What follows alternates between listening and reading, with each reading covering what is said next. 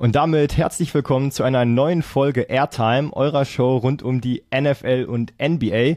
Und wir melden uns aus der sauren Gurkenzeit des amerikanischen Sports, denn die NBA ist vorbei, die NFL seit Monaten vorbei und trotzdem finden wir jede Woche was, worüber wir reden können. Wir, das sind in dem Fall bin ich, Kevin, und an meiner Seite Sebastian.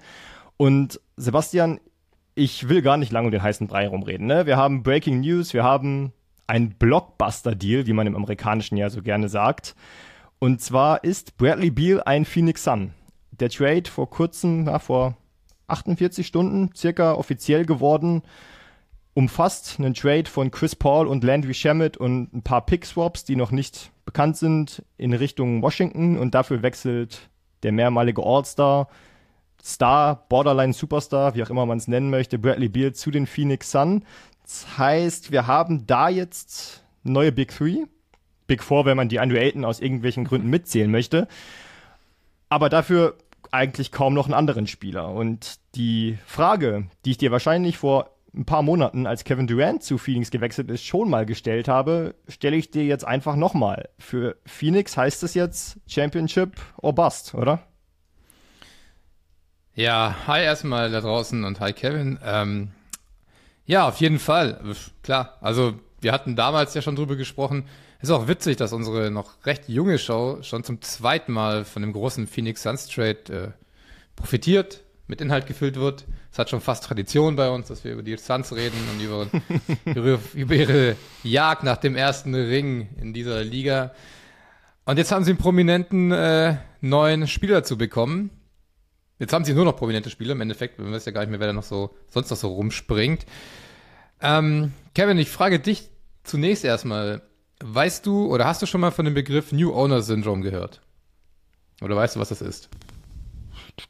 Also das Owner Syndrome an sich hätte ich wahrscheinlich mit Michael Jordan in Verbindung gebracht, aber das New Owner Syndrome, das äh, sagt mir tatsächlich nichts.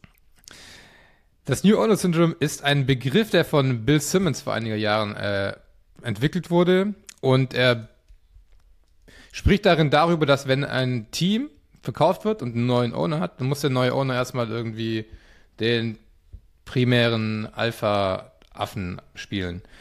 Und Matt Ishby, seit vier Monaten Majority Owner der Phoenix Suns, äh, macht genau das, aber auf Steroiden.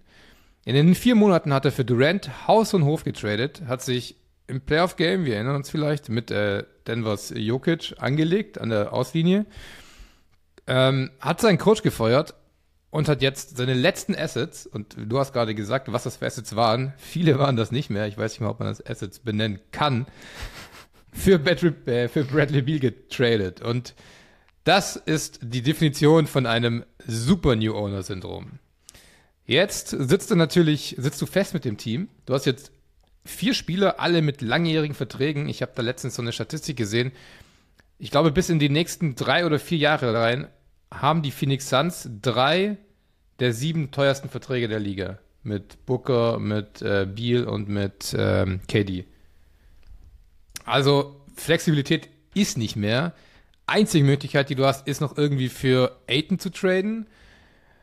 Ähm, ja, wie du mir die, kommen wir zurück kurz auf die Frage Championship or Bust. Ja, natürlich, es ist nur Championship or Bust. Also davon gehen wir bei dem, was wir jetzt, worüber wir jetzt reden werden, ist die Messlatte immer Championship.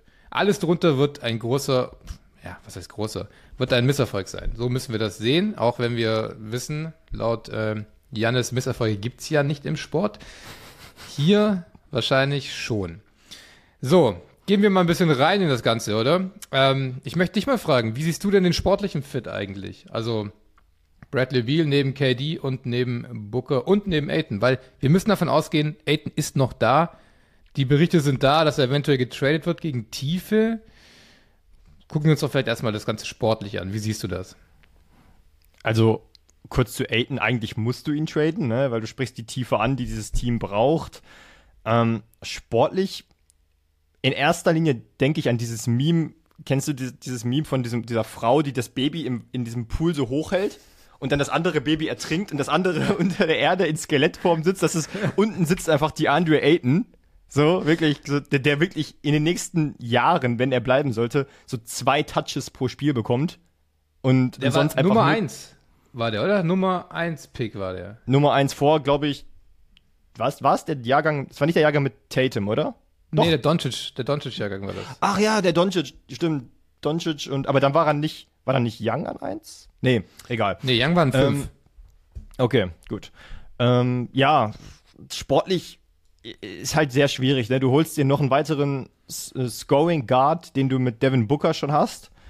Und KD eigentlich auch halt ein primärer Scorer und kein wirklicher Playmaker. Ein Playmaker hast du jetzt eigentlich nicht. So kannst du argumentieren, brauchst du den, wenn du so viele ISO-Scorer hast, die sich selber Würfe kreieren können? Ich würde sagen ja, weil du zwangsläufig nicht nur mit drei Spielern auf dem Spielfeld stehst, sondern mindestens mit zwei anderen, die dann auch eben irgendwie die Bälle kriegen müssen, dass sie damit was anfangen können. Und du brauchst einfach eine Tiefe für, auf, der, auf der Bank. Deswegen, ich, ich bin nicht so wirklich der Fan von diesem Move. Ich würde dir die Frage einfach stellen, ist das so ein Move, wo du sagst, okay, den musst du machen, wenn du ihn machen kannst, weil du keine andere Moves, also weil was hättest du sonst machen können, wenn du Phoenix bist? Hättest du die Möglichkeit gehabt, den Kader in der Tiefe besser aufzustellen oder also das ist so der, der Trade-off, ne? Irgendwas musstest du machen. Die Frage ist, hattest du Alternativen, als für den, irgendeinen Superstar zu traden? Ja, es ist, es ist verdammt schwer, weil ich meine, klar, im Endeffekt, wenn du den Trade isoliert betrachtest, ist Bradley Beal für das, was du abgegeben hast, ein absoluter No-Brainer. Aber wenn du dir das Team von Phoenix halt anguckst, dann hätte ich mir schon eher gewünscht, dass man ähm, Landry Shamet auf jeden Fall hält und für Chris Paul halt irgendwie zwei Rollenspieler versucht rauszuhauen. Die müssen ja jetzt nicht mehr irgendwie, also die werden auch nicht mehr in der Blüte ihrer, ihrer Jahre sein, aber so irgendwie etwas, was, was auch die Lakers dieses Jahr geschafft haben, als sie ihr ganzes Team quasi zur Saisonmitte umgekrempelt haben. Und auch andere Teams, selbst so Spieler wie, ähm, ach, PJ Tucker oder sowas. Also weißt du, so Veteranen, die keinen großen Trade-Wert mehr haben in dem Sinne, aber die du holst, damit dein Team in der Tiefe und in der Mentalität nach vorne gezogen wird. Sowas hätte ich mir da gewünscht. Und ich habe mir auch die letzten, die letzten fünf Championship-Teams mal angeguckt. Wer sollen denn da, da also dieses Jahr, ne, wird es wahrscheinlich allen noch in, den, im, im, in Erinnerung sein.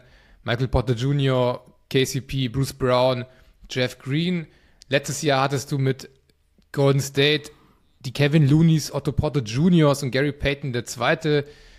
Davor hattest du bei, bei Milwaukee die Dontente Vincenzos, Pat Connaughton, Bobby Portis, der plötzlich in den Finals überragt. Davor, was waren's? Die Lakers, Kai Kuzma, Caruso, Markeith Morrison, selbst Dwight Howard, der ja Jokic aus den, quasi aus der ganzen Serie genommen hat damals. Wer sollen denn diese, diese Spieler 5, 6, 7, 8, oder sagen wir bei Phoenix sogar 4, 5, 6, 7, 8, wer soll das sein und wie willst du das hinkriegen mit Minimalverträgen? Zum einen das, zum anderen habe ich mich gerade gefragt, wann hat das letzte Mal dieses klassische Big Three Konzept zum Erfolg geführt? Wenn, dann fällt mir, also Golden State, ne, mit KD, Steph und Clay, aber das war eigentlich auch vorher schon ein funktionierendes System und dann hat sich halt KD da, ich will nicht sagen reingezeckt, aber hat sich dem einfach angeschlossen. Aber seitdem, du sprichst die Teams an, die Lakers mit AD und, und, und LeBron, Janis mit Abstrichen eben Middleton, dann Steph und Clay, aber es sind immer maximal zwei Stars und eben Rollenspieler, die ihre Rolle spielen können und von der Bank kommen können. Und was ich nicht verstehe, ist, wenn du Phoenix bist und sagst, du musst etwas machen und du hast kaum Alternativen, du siehst doch trotzdem, oder es ist kein Jahr her, seit wir gesehen haben, dass es, wie es nicht funktioniert in Brooklyn. Da haben wir genau das gesehen. Wir wussten, diese drei, und da war der Fit immer noch besser. Ne? Da war der Fit noch besser, weil du mit KD einen, einen, einen Scoring Wing hattest, mit Harden de facto einen Point Guard und mit Kyrie Irving einen, einen, einen Hybrid aus Point und eher Shooting Guard. Jetzt hast du einen schlechteren Fit mit diesen dreien und null Banktiefe, wo ich argumentieren würde, auch die war in Brooklyn noch besser. Also kann natürlich sein, dass Phoenix das hinbekommt, aber würde ich jetzt nicht drauf wetten. Und dann ist die Frage, warum sollte das jetzt funktionieren? Warum sollte das, diese, diese, diese, Herangehensweise, diese Mentalität, okay, wir ballern den Gegner einfach aus der Halle und hoffen, dass wir jedes Spiel 140 machen, weil dann gewinnen wir auch. Wieso sollte das in dieser NBA auf einmal funktionieren? Ich, ich verstehe es nicht. Nee, ich verstehe den Gedankengang dahinter auch nicht. Und du hast es auch schon gut angesprochen mit den vergangenen Big Threes. Also ein Big Three funktioniert für mich viel besser, wenn einer dieser drei halt ein Big Man ist. So, wir hatten das in Miami gesehen mit LeBron, Wade und mit ähm, Kevin Love. Bosch. Äh, Quatsch, Bosch, genau, Kevin Love war später. Wobei du halt auch mit Big Three argumentieren könntest. Kevin Love, Genau, ja. Kyrie Irving, LeBron. Wir haben das in, in Boston gesehen mit äh, Ray Allen, Kevin Garnett und ähm, Paul Pierce. Mm, Paul Pierce, danke. Also, das ist so eine bessere Verteilung, ein balancierteres Team. Hier hast du halt deine Big Three auf den kleineren drei Positionen, so wie letztes Jahr eben auch. Und das hat auch schon funktioniert bei K, äh, bei, bei, bei Golden State. Wobei man da ja argumentieren kann, dass die Big Three schon da waren mit, ähm, mit Green und KD quasi nur als vierter Spieler, aber dann natürlich als bester Scorer so reinkam. meine Frage wäre, wenn du jetzt tippen müsstest, weil wenn wir auf die vergangenen Big Three gucken, die du jetzt angesprochen hast, bei Miami, Chris Bosch musste sacrificen. Ne? Er kommt von Toronto als klare Number One Option und bei Miami ist er die Nummer drei. Kevin Love musste bei Cleveland sacrificen, also kann man argumentieren, es musste irgendwie immer der Big Man ein bisschen was opfern. Wer, also bei, bei, bei Brooklyn würde ich sagen, James Harden hat sich, hat sich von diesem Scoring Guard halt wirklich zu diesem Playmaker entwickelt, weil er wusste, er muss. Wer macht's bei Phoenix? Devin Booker? Definitiv nicht. KD, es wäre eigentlich die falsche Entscheidung. Bradley Beal kommt mit einem teuren Vertrag als neuer Spieler dahin. Also wer, wer ist es oder wer wird's? Ja, eben. Also ich weiß es nicht. Es kann, es kann fast nur Biel sein. Er hat halt kein Standing dort, ne? Also du, der, die Liste können wir sogar noch weitergehen. Ich glaube, bei Boston war es damals Ray Allen, der von Milwaukee als Nummer 1 Option kam und dann seinen Punktschnitt um 5, 6 Punkte halt äh, gesenkt bekommen, gesenkt gesehen bekommen hat. Na egal. Ähm, ja, wie du sagst, also Booker ist der klare Leader dieses Teams. Und ich finde, da können wir auch schon in solche, in so einen Hierarchie-Kosmos eindringen. Hierarchie, Alter, wie, Stra hm. Booker ist der klare Leader und wird seine hm, wird 30 Punkte im Schnitt machen. Ich glaube, an, an dem kannst du es nicht aufhängen. KD muss halt irgendwie versuchen, effizienter zu werden und dann ballert er seine 25 Punkte und Beal wird halt derjenige sein, der auf Schüsse wahrscheinlich verschiss, äh, verziehen, verziehen, verzichten werden muss im Laufe der Saison. Oder? Wie siehst du es? Ja, ja, eigentlich schon, aber da ist dann eben auch die Frage, also dieses Verzichten geht ja immer damit einher, dass er trotzdem eine hohe Usage Rate hat und aber sein Spiel vielleicht umstellt, wie es eben Harden gemacht hat. Und da ist dann die Sache, dass also ich will nicht sagen, es kann keiner von denen, also keiner kann es auf dem Level wie Harden, das auf keinen Fall, aber von den dreien kann es wahrscheinlich am ehesten Beal, also, weil KD ist kein Playmaker. So, das ist er nicht, das war er nie, das muss er auch nicht sein. Er ist einer der besten Scorer aller Zeiten. Booker kann das auch nicht, hat das auch nie gekonnt. Beal, also Beal musste es ein bisschen in Washington auch machen, weil er nun mal der einzige wirkliche Star dieses Teams war. Aber auf dem Level, auf dem das Phoenix braucht, weiß ich auch nicht, ob er das kann. Also muss ich kurz einwenden. Also Booker kann das schon. Der hat das in den Playoffs, hat er diese Rolle auch temporär immer mehr übernommen. Also gerade als Paul Ja, eben draußen aber- war, du konntest ja nicht Ja, das, aber die das- ganzen Geschicke in, in Cameron Paynes Hände legen. Er hat es schon übernommen, aber trotzdem ist das jetzt keiner, der von der Mentalität ist, so ich mache Playmaking und denke an die anderen zuerst, sondern der hat auch seinen eigenen Wurf als erstes und seine Punktestatistik im Kopf. Also da bin ich voll Booker- bei dir. Also ich glaube, Booker ist halt. Also klar, wenn du, ein- wenn du ein Superstar in der NBA bist, hast du ein gewisses Maß an Playmaking. Aber ich würde nicht sagen, dass Bookers irgendwie so ist, dass es nennenswert ist. Der gibt Also dir er hatte, keine. der hatte sieben Assists in den Playoffs. Ja, aber, aber auch in einem Team mit KD und Chris Paul. Also, ne, ich glaube, es kann funktionieren, aber ich glaube nicht, dass. Also, Devin Booker kann nicht dein Playmaking Guard sein, wenn du einen Titel gewinnen willst. Weil er ist nun mal ein Shooter, er ist Shooting Guard, er wird immer ein Scoring First Guard bleiben und er hatte auch nie bei James Harden, um wieder diesen Vergleich zu ziehen, hast du das in seiner Karriere immer gesehen. Er kam zu den Rockets von, von den Thunder und du hast sofort gesehen, klar, der scored, aber der hat auch, der, der kann den Ball passen. So, und das hat sich dann immer mehr verstärkt. Du wusstest, die Anlagen sind da. Bei Booker glaube ich nicht, dass die Anlagen da sind. Ich glaube, der ist einfach nicht, der ist ebenso wenig ein, ein Playmaking Guard, wie es Kobe Bryant war. Kobe Bryant konnte das auch, aber ne, es ist halt einfach ein, ein Shooter und ein, und ein Scorer. Nein, das sehe ich, das, da, unterschätzen, da unterscheiden wir uns in der Betrachtung von Booker. Booker hatte in den Playoffs, in der Regular Season gebe ich dir recht, da hat er diese Aufgaben komplett an Chris Paul überge äh, übergeben. Ich gucke auch gerade, Paul hatte in der Regular Season neun Assists im Schnitt, Booker fünf. In den Playoffs hatten beide sieben. Also da, wurden, da wurde ganz klar die Last geteilt, weil es hieß so, hey, die Rotation wird kleiner, wir spielen jetzt nicht Wie mehr so viele, viel. wie viele Spiele haben die in den Playoffs nochmal gemacht? äh, Waren es sechs? Waren es, vielleicht waren es sieben Spiele? Nee, muss acht Spiele, müssen es ja mindestens Nee. gewesen sein. Also waren ich die zehn, zehn Spiele vielleicht. Nee, elf, elf Spiele. Ja, ist jetzt nicht die, Hey. ist jetzt nicht die große Sample Size um sieben Nee, Assists und ich ne, sehe auch, irgendwie. ich sehe auch nicht, dass, dass, es, äh, dass du in der Regular Season komplett Booker als, als Point Guard aufstellst. Also das sehe ich nicht. Aber das ist, das, da gebe ich dir recht, da bin ich voll bei dir. In den Playoffs übernimmt er das phasenweise oder er muss halt sein Spiel komplett umstellen. Aber das glaube ich nicht, weil ich glaube, dass er dann an anderen Stellen, wo er eigentlich stark ist, ähm, Abstriche machen müsste. Ein weiterer Punkt, der, der bei Beal und den ich nicht so ganz verstehe, ich weiß nicht, ist, ist Bradley Beal in deinem Kopf ein, ein Dreier-Shooter?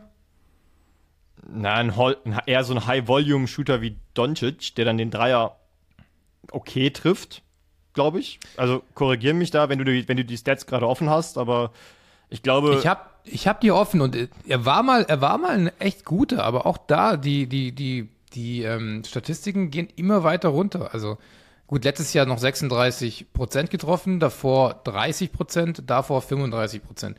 Der war aber auch schon mal in den 40ern, also das ist wirklich schon sieben, acht, neun Jahre her. Aber das ist so der nächste Fit, den ich nicht verstehe. Du hast jetzt im Grunde drei Midrange-Shooter, ne?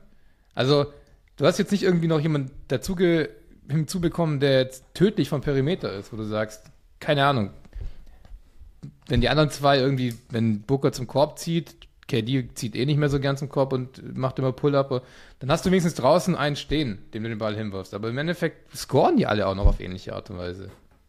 Mhm. Ja, und die Defense ist, das, ist halt noch ein Faktor. Ne? Du hast jetzt Gut. wirklich, also es ist wirklich diese Mentalität, wir hoffen, dass wir den Gegner aus der Halle ballern. Aber ob das funktioniert, keine Ahnung, weiß ich nicht. Aber wenn du nichts zu Phoenix mehr hast, würde ich vielleicht noch mal gerne über Washington sprechen.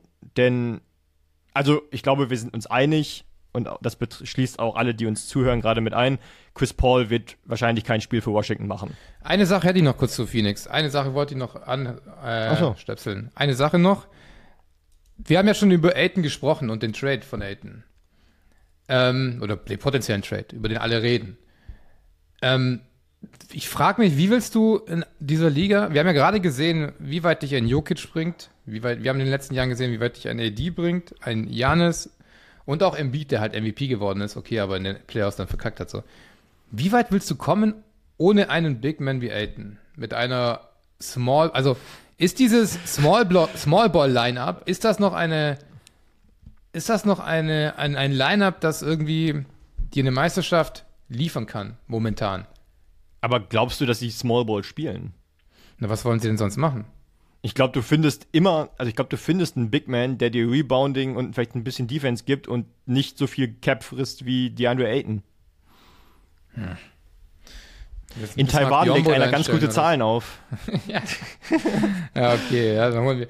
Stimmt, der hat auch Jokic schon mal aus den, aus den Playoffs genommen. Also, hey, Wenn die, wenn die Superstars nicht nach Taiwan wechseln wollen zu Dwight Howard, dann kommt Dwight Howard eben zurück in die NBA.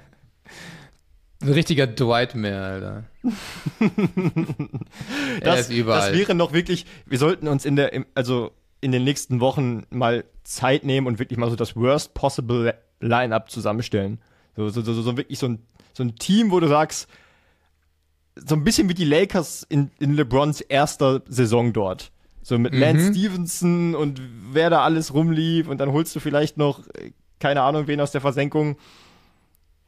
Ich weiß nicht, so Ka Ka Carlos Buser, da weiß ich nicht, wen man da, wen man da noch reaktiviert. Hey Carlos, was machst du gerade? Hast du zufällig ein Jahr Zeit? Kenneth Reed, Oh, das Oh Manimal Gott. von ganz- so, so, so, so, ein, so ein Matchup, so, so ein Line-Up aus ehemaligen Namen, wo man Was dachte, macht eigentlich Sean Bradley gerade? Das Traurige ist, alle, die uns zuhören, die die NBA noch nicht so lange verfolgen, fragen sich, von welchen Spielern reden die da. Ja, googelt ist- einfach. ja, ja. Sean Bradley könnte man vielleicht kennen, wenn man Space Jam gesehen hat. Also den ersten Teil, den guten Teil. Oh, ja. Na gut, du hast schon äh, Chris Paul angesprochen. Lass uns äh, seriös zu Chris Paul. Oder war es Chris Paul oder was über Washington? Genau, also es war, es war so, ein- also eigentlich war die Frage nur, wir sind uns einig, dass Chris Paul für Washington kein Spiel machen wird, oder? Naja, gut, sie sagen ja jetzt schon, eventuell gehen wir mit Chris Paul in die Saison. Lalalala. Das ist so immer dieses, wenn du so einen Spieler kriegst und jeder weiß, der Spieler hat keinen Bock auf das Team, das Team hat keinen Bock auf den Spieler, dann versucht man es auch irgendwie so, vielleicht gibt uns einer so einen Second Rounder, wenn wir ihn rausdrücken, weil wir wollen ja mit ihm in die Saison gehen. Nein, er wird kein Spiel machen für Washington. Und dann, ja, und dann ist, dann ist nämlich die Frage, also ich würde gar nicht so sehr über Chris Paul heute reden, eher darüber, ja, Washington war, also warum? Warum für Landry Shamet und Chris Paul, außer dass du irgendwie dein Caps, die Cap Space schaffst? Ähm, warum gibst du einem Spieler eine No-Trade-Clause, wenn du dich dann damit selber handicapst und ihn dann nicht mal einem, ein Jahr oder zwei Jahre später abgibst und weißt, du musst ihn zu einem Team abgeben, wo er hin will? Also, weiß ich nicht. Berechtigte Fragen, komplett berechtigte Fragen. Und äh, die einzige Antwort, die ich, Ich dachte, ist, dass ich, ich dachte, der, ich dachte, der John Wall Deal wäre nicht zu toppen.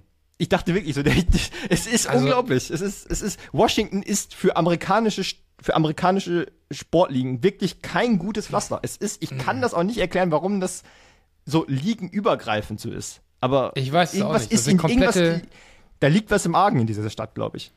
Das ist irgendwie so eine richtige Mickey Mouse Franchise. Also die Wizards hier in der NBA, die, die ähm, Commanders in der NFL, wobei da vor allem auch im Front Office halt eine also absolut katastrophale Entscheidungen getroffen werden am laufenden Band. Ich weiß jetzt nicht, wie es in der NHL und haben die ein NHL-Team? Ich glaube ja. Ich, ich weiß, dass sie ein MLB haben, das waren ja die, das sind ja jetzt die Cleveland Guardians, waren ja, glaube ich, die Cleveland Indians. Mhm. Ähm, ja, da, also die sind auch. Ja. Okay, Fragwürdig. also gucken wir uns das in der NBA an. Ich habe keine Ahnung. Also dieser Bradley, das war ja auch so ein Vertrag wie beim John Waldy, du hast gesagt, bei dem in dem Moment, in dem er unterschrieben wurde, hat jeder gesagt, einer der schlimmsten Verträge, die es gibt. Und jetzt tradest du Beal wirklich für einen Apfel und ein Ei. Du kriegst nicht mal so einen First Rounder zurück. Ich check's auch nicht. Es gab ne, nämlich Reports, dass Miami auch scharf auf diesen Deal war und First Rounder mit included hätte. Oder dass die tendenziell vielleicht Tyler Hero mitgeschickt hätten. Dann hättest du wenigstens so einen jungen Spieler, einen Baustein. Jetzt hast du ja gar nichts bekommen als Washington. Ich kann es mir nur so erklären, dass sie sich gesagt haben, hey, fuck it, wir machen jetzt den Rebuild. Ähm, wir müssen alles loswerden, was irgendwie alte, äh, ja, Altlasten loswerden, irgendwie was Cap frisst. Dann beißen wir jetzt halt in den sauren Apfel. Wir kriegen keinen guten Deal für Bradley Beal, aber dafür haben wir jetzt wieder richtig Cap Space. Wir können jetzt tendenziell schlechte Verträge aufnehmen und schnappen uns da vielleicht noch den einen oder anderen Pick. Also, wenn irgendein Team irgendeinen schlechten Vertrag hat und dann vielleicht ihren Spiel loswerden will, schicken sie noch einen Pick mit, so wie äh, OKC das ja eine Zeit lang auch gemacht hat. Ja, du verlängerst dadurch den Rebuild, aber immerhin weißt du jetzt, dass du im Rebuild bist. Und das ist halt gut für Washington, dass die nicht ständig diese Jagd nach dem achten Platz, die ja echt, die, wir werden befriedigt, die, wenn du jedes Jahr versuchst, Achter zu werden. Ja, also das ist natürlich ein valider Punkt. Ich glaube, das ist der einzig valide Punkt. Zu sagen, gut, dann ziehst du das Pflaster eben schnell ab. Immer noch besser, als es langsam abzuziehen und dich länger zu quälen. Ja. Ähm, kann man so sehen. Ich weiß halt nicht, inwiefern du dann nicht. Also, was sind, was sind deine Optionen gewesen? Ne? Du hättest Bradley Beal halten können und der wäre es weiterhin absolut durchschnittlich gewesen, wenn überhaupt. Aber ich tue mich halt so schwer, weil ich mich frage, was ist jetzt, was hast du gewonnen, außer die theoretische Möglichkeit, neu anzufangen? Ähm, hast du, der Markt ist nicht da, Spieler kommen nicht nach Washington, heißt im Endeffekt hätte das genauso lang gedauert, wenn du mit Beal einfach noch einen eins, vielleicht zwei Jahre Hardball gespielt hättest und gesagt hättest, ey, Phoenix will ihn haben. Phoenix muss ihn, wenn, also Phoenix will ihn eben jetzt haben, weil KD ist 34. Ähm, das Fenster ist jetzt nicht ewig lang und die, der, der Aiton-Deal wird auch nicht besser, je länger du ihn unter, under Contract hast. Und all diese Aspekte, da hätte ich vielleicht Washington auch verstehen können, wenn sie gesagt hätten, wir halten Bradley Beal, wir geben unseren, unseren Fans zumindest einen kleinen Grund noch, noch Karten zu kaufen, denn der ist gerade jetzt Richtung Phoenix verschwunden, dieser Grund. Und somit, du hast eben nichts gewonnen. Du hast nichts gewonnen und hast einen der Top 10, Top 5 nicht, aber Top 10 Guards der Liga abgegeben. Und ja, weiß ich nicht. Also Washington steht halt jetzt wieder da, wo sie wo sie, also wo du eh gestanden hättest, schlimmstenfalls. Mit der Option, neu anzufangen, aber auch da musst du dann die Frage stellen, ist das Front Office überhaupt in der Lage, mit dieser theoretischen Möglichkeit irgendwas anzufangen? Weil es gibt historisch in allen Sportligen, und da wirst du mir zustimmen, gibt es Front Offices, ligenübergreifend, die so inkompetent sind und einfach Glück haben müssen, dass ihnen mehrere Spieler wirklich in den Schoß fallen, die zusammen harmonieren. Und den Eindruck habe ich bei Washington, dass in, diese, in, diesem, in dieser Franchise wird nichts Gutes passieren, wenn sie die Möglichkeit haben. Es muss einfach, die müssen wirklich in diesen, in diesen Topf mit Gold reinfallen. Ja, ich meine, da gab es aber auch jetzt äh, vor kurzem einen Wechsel auf der Management-Ebene. Und das würde ja auch erklären, warum man dann sagt, wir schmeißen alles raus, was irgendwie noch Altlasten sind. Und ich fange jetzt bei, bei der Scratch quasi bei Null an. Mach hier ein richtig mieses Team, hole mir nächstes Jahr den Nummer 1 oder Nummer 2 Pick und versuche, dass ich diesen Goldtopf irgendwie gefüllt kriege, dass da irgendjemand reinfällt. Aber ja, ich, es ist, eigentlich ist es unverschämt, was, was die da seit Jahren abziehen. Ja. Du hast, und jetzt kommt ja noch, du hast ja noch Porzingis da, Du hast noch Kusma da. Gut, Kusma hat schon gesagt, der hat ja mit Player Option, aber er hat schon gesagt, er unterschreibt die nicht, weil ja, sein hat Wert ja ist ja gerade, sein Wert ist ja hoch gerade, so der unterschreibt halt einen besseren Vertrag. Hast du, das Porzingis Bild hast du von, noch da? hast du das Bild von Kai Kusma auf Instagram gesehen? Oder hat vielleicht die Leute, die uns gerade zuhören oder zusehen? Er hat ein Bild gepostet, glaube ich, mit KD, wo die quasi alle in einem Raum stehen, also KD und Kuz und noch ein paar andere.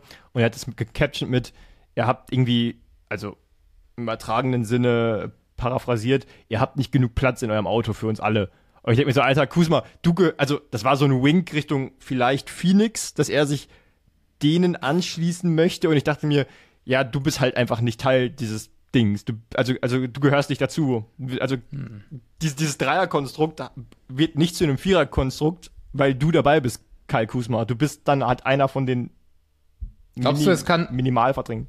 Glaubst du, es kann eine Big Free geben, in der Kai Kusma einer von drei ist? okay, danke für die Antwort. Ja, machen, machen wir weiter.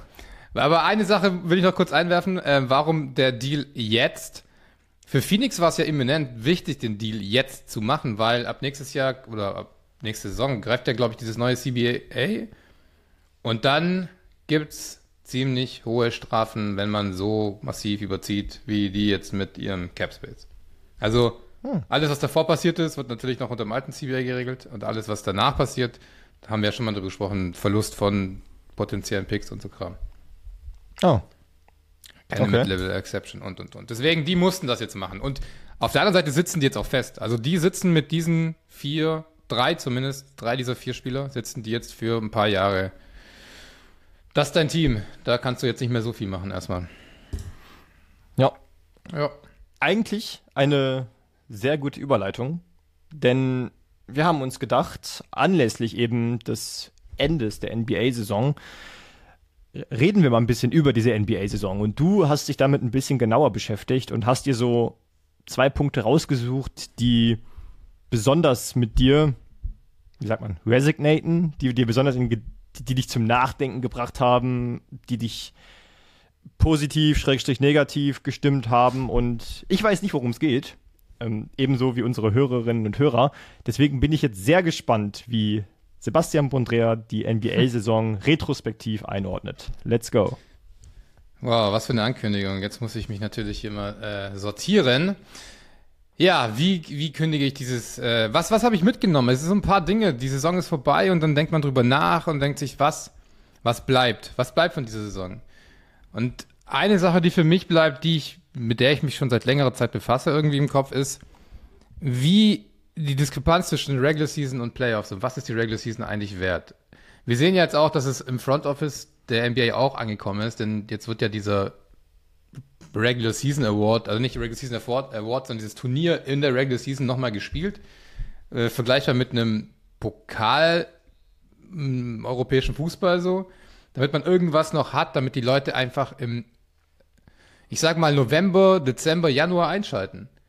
Weil ich habe mir beispielsweise, also klar, ganz offensichtlich, der Nummer 8 Seed kommt in die NBA Finals, mit äh, dem Nummer 7 Seed, den Lakers, kommt ein Team in die Conference Championships. Das, da hätte man drei Monate früher drüber gelacht, wenn da einer gesagt hätte, dass die Lakers da hinkommen.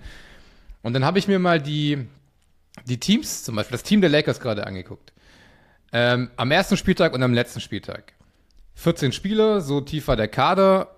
Und da waren nur noch sieben Spieler im Team der Lakers. Ähm, das waren James Davis, Lonnie Walker, Austin Reeves und dann die Superstars Max Christie, Coley Swider und Wayne Gabriel. Und der Rest war komplett ausgetauscht. Also die Frage ist, wenn du so eine, Frage muss auch sein, wenn du so eine, so eine Trade-Deadline so spät im Jahr noch hast, welchen, welche Motivation habe ich mir die Lakers Anfang der Saison anzugucken, wenn am Ende der Saison ein völlig anderes Team da steht? mit dem ich mich gar nicht mehr irgendwie groß. Ja, ich kann mich trotzdem vielleicht damit identifizieren. Jetzt ich nicht, ich bin kein Lakers-Fan. Aber Lakers-Fans vielleicht. Weil halt die zwei Stars noch da sind. Aber sonst, I don't know. Für mich ist das irgendwie nicht so geil. Es spielt da natürlich ein bisschen mit rein, dass die NBA sowieso eine sehr Superstar-abhängige Liga ist. Verglichen mit der NFL zum Beispiel, wo du sagst, du bist da wirklich eher Fan eines Teams, als Fan eines Spielers und es ist dir egal, wenn der Spieler, also nicht egal, aber es spielt eine untergeordnete Rolle, wenn der Spieler sein Team wechselt. Wohingegen die Spieler, die Superstars in der NBA natürlich viel mehr Macht haben. Und ich glaube, so eine Entwicklung wie die spielt da natürlich mit rein, ne? Dass du sagst, die ganzen Rollenspieler werden tendenziell eh ausgetauscht, wenn sie nicht passen, weil du die Trade Deadline so spät ist, weil du Buyouts hast, weil du irgendwelche Spieler vom, vom Free Agent Market verpflichten kannst, die vielleicht sich vorher bewusst nicht festlegen, wo sie unterschreiben wollen. Und all diese Punkte sorgen dann eben dafür, dass dein Team komplett anders aussehen kann. Und dadurch gibst du dann ja wiederum diesen Superstars noch mehr Macht, weil du dich dann nicht wundern brauchst, wenn die sagen, ja gut, wir sind diejenigen, die hier die Strahlkraft haben, die die Leute zu den Los Angeles Lakers ziehen, zu den Boston Celtics und so weiter, weil alle anderen sind eben, also im schlimmsten Fall sorgst du dafür, dass du immer mehr Journeyman in der Liga hast. Ja. Die wirklich jedes Jahr irgendwie ihr Team wechseln, weil diese Zugehörigkeit gar nicht mehr da ist und weil es Teams auch sehr leicht gemacht wird, Spieler loszuwerden. Ja, komplett. Ich habe da auch letztens, ähm, jetzt ist mir gerade nur der Name entfallen, aber ich habe gesagt, Danny Green war letztens irgendwo im amerikanischen Sportfernsehen und hat genau über diese Erfahrung gesprochen. Was es bedeutet, so mitten in der Saison einfach von einer Stadt in die nächste getradet zu werden. So, Sack und Pack, du bist heute noch mit deinen Brüdern im Lockerroom und morgen heißt es, du bist weg und dann musst du mit den nächsten Brüdern im Lockerroom abhängen und wie das auch für Familien ist und alles. Und ich denke mir so, ja, es ist einfach nicht geil, wenn das ständig, also wenn diese Deadline so spät ist, ich glaube, die endet ja erst im Januar, meine ich. Das ich glaube ja auch, Januar. Januar oder sogar, bin mir jetzt nicht gerade sicher, nagelt mich drauf fest, aber ihr werdet es wissen. Ähm, ja, da ist die Saison halt zwei Drittel vorbei. So, und dann hast du dich irgendwie schon an deinen, deinen neuen Vertragsstandort, deinen neuen Familienstandort gewöhnt und dann heißt es, komm, Junge, verzieh dich. Du hattest gar keine richtige Chance, hier durchzustarten. Also das ist eine Sache, die ich aus Fansicht und aus Spielersicht nicht besonders geil finde. Zumal, zumal du ja auch sagen kannst oder sagen musst, Stichwort oder Beispiel Danny Green, es macht deinen Job insofern nicht einfacher, weil Basketball immer noch eine Sportart ist, wo Vertrauen, Selbstvertrauen eine große Rolle spielt. Und wenn du wenn du mehr denn je die Angst hast, okay, ich werde getradet, wenn ich mal jetzt hier ein paar Spiele oder ich werde entlassen, wenn ich mal ein paar Spiele nicht den Dreier treffe, dann ist das nicht geil. Klar kannst du argumentieren, gut, du hast überall, in jedem Job hast du deine, deinen Leistungsdruck und musst abliefern, dass du deinen Job nicht verlierst. Aber Basketball oder generell professioneller Sport ist dann doch sehr abhängig eben von deinem Selbstvertrauen. Gerade wenn du Dreierstütze bist. Ne? Danny Green bei den Spurs richtig gut gewesen. Er war ja auch bei den Lakers, hat mit denen, glaube ich, sogar den Championship gewonnen. Und in der nächsten Saison trifft er nichts und wird dann sofort entlassen. Ja. Ja, voll. Und ich finde, es macht auch die, die, ähm, das, es gibt auch den General Manager so ein bisschen so einen Pass. Also, wenn du so lange Zeit hast, immer zu reagieren, dann bist du gar nicht darauf angewiesen, in der Phase gut zu sein, in der du gut sein müsstest. Und wir sehen das ja bei Rob Pelinka ganz stark. Der Anfang der Saison waren alle so, boah, schmeiß den endlich raus. Der hat das Championship-Team von damals auseinandergerissen. Jetzt hat er noch Westbrook geholt und, und, und. Plötzlich im Januar nach den ganzen Trades, die waren ja gut, das Team wurde ja viel, viel besser, hieß es dann, ja, Rob Pelinka General Manager of the Year, weil die Lakers jetzt als Seventh Seed bis ins Champions League, äh, Champions League, bis ins Championship-Finale kommen. Äh, ja, also, nö, das sehe ich nicht. Sorry. Ich finde, wenn du am Anfang des Saison solltest du irgendwann ein Kader sollte stehen und dann solltest du mit dem Kader halt arbeiten müssen. That's Ja. it. Ja, und mein zweiter großer Punkt ist, äh, und da blicke ich auch nicht ganz selbstlos ein bisschen nach, nach Dallas, zu dem kleinen, äh, nee, das sage ich lieber nicht. Ich hatte ein bisschen, äh, ich, mir ist aufgefallen, gerade für europäische Weißt du, Spieler, wei wei weißt, du, weißt du eigentlich noch, für diejenigen, die uns schon länger verfolgen, erinnerst du dich an die Folge, wo du gesagt hast, nach dem Kyrie Irving Trade, ja, da werden ja noch weitere Trades folgen. Der Kyrie Irving Trade in Isolation macht natürlich keinen Sinn. sorry, wenn ich nicht wüsste, mich wenn ich nicht nichts. wüsste, wenn ich nicht wüsste, dass du dieses Video schneidest, würde ich es begrüßen, wenn wir das jetzt jetzt reinschneiden könnten, wie du das gesagt hast. Ich, äh, ich kann mich an nichts erinnern, sorry. Äh, ja. Der, der, der Weg zur, Unend zur Unsterblichkeit, so nenne ich diesen Punkt jetzt hier. Es gibt gerade zufällig für europäische Spieler auch einen ganz klaren, oder für alle großen, großen Spieler, die nicht LeBron James oder Steph Curry heißen, in den letzten Jahren, gab es einen klaren Path to Winning, so. Du hattest das bei Nowitzki schon, du hattest das jetzt bei Jokic, du hattest das auch bei, bei Giannis. Und zwar, und da ist, da habe ich auch über diese Sache nachgedacht, die Janis doch mal erwähnt hat mit dem Misserfolg und den Steps im Sport. Es war schon ein guter Punkt zu sagen, Erfolg ist quasi kein linearer Verlauf, so. Weil alle drei, die ich jetzt genannt habe, hatten quasi einen ähnlichen Verlauf. Die waren gut, dann waren sie sehr gut, dann waren sie MVPs, dann gab es eine große Enttäuschung, dann waren sie wieder sehr gut, aber nicht mehr MVPs und dann wurden sie Champions. Es ist wirklich so eine komplett lineare, lineare Verlauf bei allen drei. Und ich finde, das ist wichtig für junge Spieler, oder es sollte wichtig sein für so junge Spieler wie jetzt Doncic oder auch Ja Morant vielleicht, der jetzt wahrscheinlich noch andere Probleme hat, aber so Spieler, von denen man sagt, ihr seid das nächste große Ding, dass die auch beständig sind und auch sagen, hey, dann passiert es halt mal, dass ich acht Jahre lang vielleicht jetzt nicht sofort den Titel hole oder sowas. Aber ich arbeite hier an einer größeren Sache, ich arbeite hier mit meinem Team, ich versuche hier was aufzubauen und dazu gehört auch Misserfolg und in Misserfolg werde ich dann nicht sofort irgendwie irgendwelche Trades fordern und sagen, äh, holt mich hier raus, ihr, ich bin besser, ich, ihr könnt das nicht mit mir. Fand diese Parallelen irgendwie interessant zwischen den drei vermeintlich größten, besten europäischen Basketballern Ja. Also der, der Wink ist natürlich Richtung Luka Doncic, ne? Klar, allen voran. Und da ist, ich glaube, mein größter Punkt daran oder mein Gedankenprozess geht in die Richtung, wie groß ist das Vertrauen des Verantwortlichen in das Front Office. Ich glaube, Jokic hat großes Vertrauen schon immer gehabt in die Nuggets, auch vom, vom Wesen her. Janis ähm, wahrscheinlich auch, aber da würde ich behaupten, hätten sie den Titel in dem Jahr nichts gewonnen, weiß ich nicht, wie lange das noch gut gegangen wäre. Er hatte aber auch das Glück, da wären wir wieder bei dem Thema, dass er, dass Chris Middleton da war. Also sie haben eben keinen zweiten Superstar geholt. Bei den, bei den Mavs ist so ein bisschen die Frage, wie viel Vertrauen hat Luka Doncic in dieses Front Office, was oder auch in, der, in die Ownership, die historisch nun mal bis zu diesem Kyrie Irving Trade es nicht geschafft hat, Superstars nach Dallas zu holen.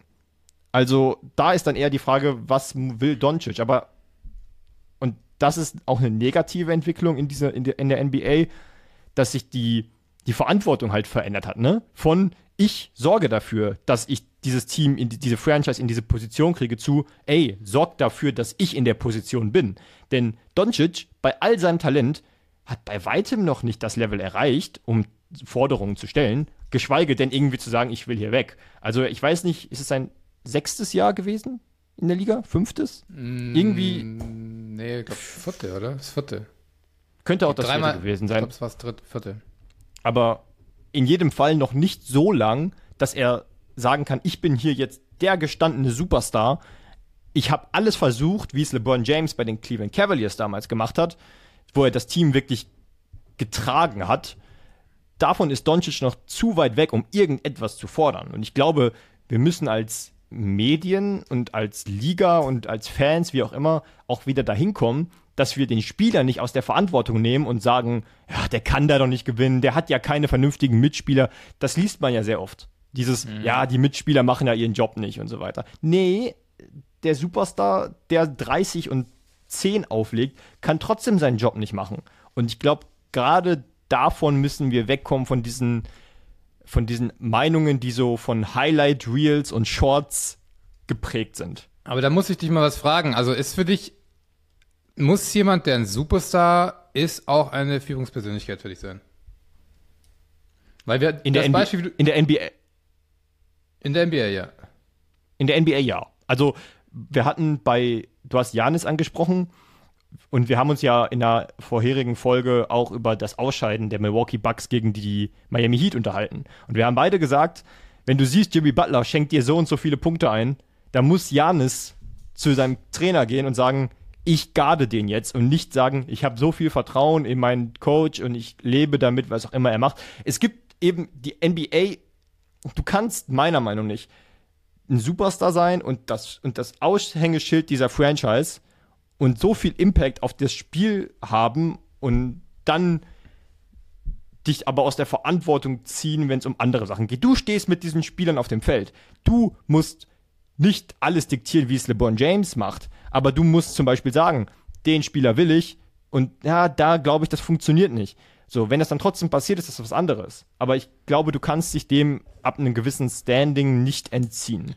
Aber wie sehen wir dann, oder wie siehst du dann das Superstar-Tum von KD? Weil KD ist ja genau dieser Spieler, von dem man immer gesagt hat, brutales Talent, kann alles, aber wir wissen jetzt, der ist keine Führungspersönlichkeit. Das war er nie.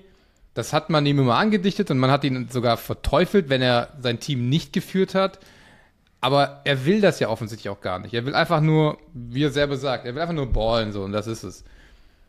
Ist das dann kein Superstar in deinen Augen? er ist kein Superstar, der. Also, natürlich ist er vom Talent her ein Superstar. Aber was seine Legacy eben auch oder seine Karriere eben auch zeigt, ist, es gibt Gründe, warum er nirgendwo gewonnen hat, wo er der Alpha war. In Golden State war das Steph Curry. Das war ein Ja. Team, was sowieso schon in, in, intakt war. Aber ob es vorher bei OKC war, wo er einfach sein Ding gemacht hat, wo er dann auch hinterher retrospektiv mit seinem Burner-Account gesagt hat, ja, das, das Team, das konnte ja nicht funktionieren, war ja nur Russ und ich. Und in Brooklyn wollte er Irving. Es hat nicht funktioniert. Dann wollte er angeblich Harden oder wer auch immer Harden dann wollte. Es hat nicht funktioniert. Also äh, entweder du. Nee, also ich, ich würde ich würd dabei bleiben, dass du dich nicht dem entziehen kannst und KD halt ein sehr gutes Beispiel dafür ist, dass nicht jeder, der sportliches Talent hat, dafür gemacht ist. Du musst es aber machen, weil letzten Endes fällt es auf deine Legacy zurück, wie wir bei ihm sehen. Und es wird auf Doncic zurückfallen. Es wird niemand wird retrospektiv sagen, oh, die Mavs haben es ja, ver ja vergeigt, sondern man wird irgendwann auch an den Punkt kommen, bei LeBron war es ja das achte Ja, Jahr, klar. das neunte Jahr, wo man dann sagt, okay, jetzt ist nicht mehr hier hinter den Verantwortlichen im Anzug verstecken, jetzt geht's um dich. Ja, das irgendwann schwenkt das auf jeden Fall. Also ich glaube, Doncic ist noch lang nicht da. Der hat bestimmt noch ein paar Jahre, zwei, drei, safe. Ja. Einfach weil der jetzt, wenn wir nur mal so, also seitdem Jokic jetzt gut ist, ne, Meister davor, zweimal MVP und davor ja auch schon eine gute Saison, seitdem er jetzt diese Zahlen auflegt, der Doncic ist jetzt immer noch jünger als Jokic es war, bevor er angefangen hat, gut zu sein. Also richtig, Ja. richtig gut. Von dem her, der hat noch ein paar Jahre, aber ja, klar, irgendwann, wenn du bei den, wenn er die Mess verlassen sollte, weil er einen Trade fordert und irgendwie zehn Jahre da nichts gewonnen hat, dann wird's auch ihm auf die Füße fallen. Aber auch dem Mess natürlich. Von dem her, ja, nimm dir ein Beispiel, Junge. Es gibt äh, da draußen genug Beispiele, die das, die durch diese Täler der Enttäuschung, weil man muss auch ehrlich sagen, das ist ja dieses Jahr die erste Enttäuschung für Doncic. Der spielt, glaube ich, seitdem er in der Liga ist, sind die immer in die Playoffs gekommen und der spielt überragende Playoffs. Also das ist das erste Mal, dass sie so ein richtiges Down hier haben und das heißt, hey, du hast es nicht geschafft, dein Team in die Playoffs zu führen. Ja. Damit, wenn du nichts mehr hast, würde ich sagen, wir kommen zu einem Segment, was in den letzten Wochen leider keinen Platz gefunden hat, was sicherlich unsere Hörerinnen und Hörer sehr vermisst haben, und zwar der Trigger der Woche. Für diejenigen, die es nicht wissen, was es, die nicht wissen, was es ist, Trigger der Woche, da lassen Sebastian und ich uns einfach mal aus, was uns in den letzten sieben Tagen so getriggert hat, was uns beschäftigt hat. Und ich würde einfach anfangen, wenn das für dich okay ist. Denn mein Trigger Ja, der. Woche geht, geht recht schnell. Da will ich auch gar nicht groß ins Detail gehen. Und zwar bin ich in der NFL und ich bin bei den Arizona Cardinals. Und mein Trigger der Woche ist ein Bericht vor, von vor ein paar Tagen, dass sie Isaiah Simmons in diesem Trainingslager in der Saisonvorbereitung ein paar Reps, also Wiederholungen als Defensive Back gegeben haben.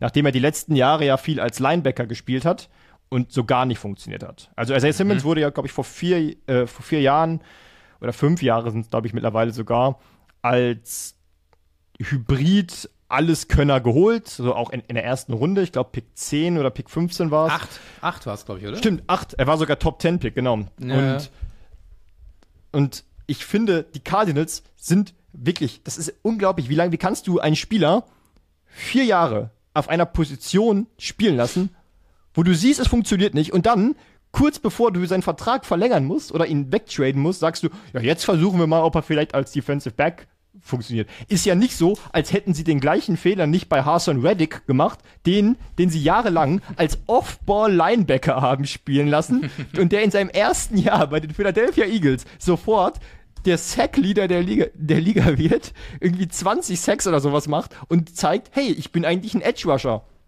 Also ich, ich, ich kann manchmal diesen Thought-Process von, von, von Trainern und von Organisationen nicht verstehen, wieso man so viele Jahre wartet, um, sich, um zu checken, okay, vielleicht ist der Spieler, so, im Fall von Isaiah Simmons, selbst mein Madden auf der PlayStation 4 wusste schon vor drei Jahren, dass Isaiah Simmons eher ein Safety ist als ein Linebacker. Selbst, selbst die KI hat mir vorgeschlagen, man soll Isaiah Simmons bitte auf die Safety-Position stellen. Und die Cardinals finden das jetzt heraus? Jetzt? Ja, offensichtlich Also- weil es ist keiner bei den Cardinals äh, Programmierer und hat diese KI gefüttert. Das kann man ausschließen. Ja, Jedenfalls- also, ich, Entschuldigung. Nee, das wollte ich nur loswerden. Ja, zu Recht. Also ich verstehe auch null. Also schön erstmal, dass du deinen Frust ich, abbauen konntest und äh, ich verstehe es auch nicht, wie man in vier Jahren keine Ahnung haben kann, was man mit diesem Isaiah Simmons, der ja wirklich hoch gehandelt wurde vom Draft, anfängt. Okay, ähm, dann würde ich auch noch einen kleinen äh, Trigger rausballern. Wir bleiben in der NFL. Wir gehen von einem der schlechtesten Teams zu einem der vermeintlich besten. Oder wie wird es dieses Jahr sein? Wir wissen es nicht. Und sind bei den Buffalo Bills und ihrer kleinen äh, Diva, Mr. Stephon Diggs. Ey, Bro. Ja, Wide Receiver dürfen Divas sein. Ne? Das ist okay, das haben wir alle akzeptiert. Ihr dürft euch aufführen, wie ihr wollt und rumheulen. Dass du jetzt rumholst und Trainings, Trainingslager nicht mitmachen möchtest, dass du sagst, du kriegst zu, das Spiel ist zu wenig auf dich abgestimmt und du kriegst zu wenig Pässe.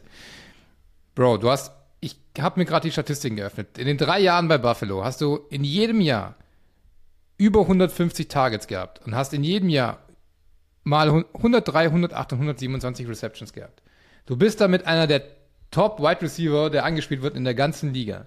Jetzt zu kommen und zu sagen, hey, das Spiel ist nicht gut auf mich abgestimmt und ich kriege nicht genug Bälle, ist so ein absurder Witz.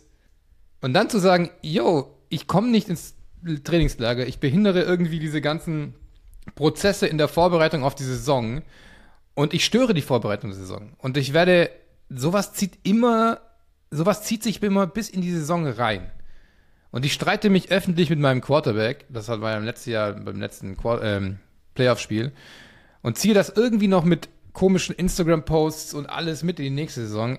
Also, ich verstehe das nicht und das geht mir krass auf den Sack. Ich habe die Bills jetzt nicht irgendwie, ich habe keine Verbindung zu den Bills, ich bin kein Fan von den Bills, aber wenn du ein Team hast, das darauf ausgelegt ist, vorne mitzuspielen und du hast einen deiner drei besten Spieler, der sich so aufführt in der Offseason, dann ist irgendwie der Rest der Season geht in keine guten Bahnen. Ja, Dix ist ja sowieso ein, ein polarisierender Spieler. Ne? Sportlich oder im Punkto Produktivität wahrscheinlich über nahezu jeden Zweifel erhaben.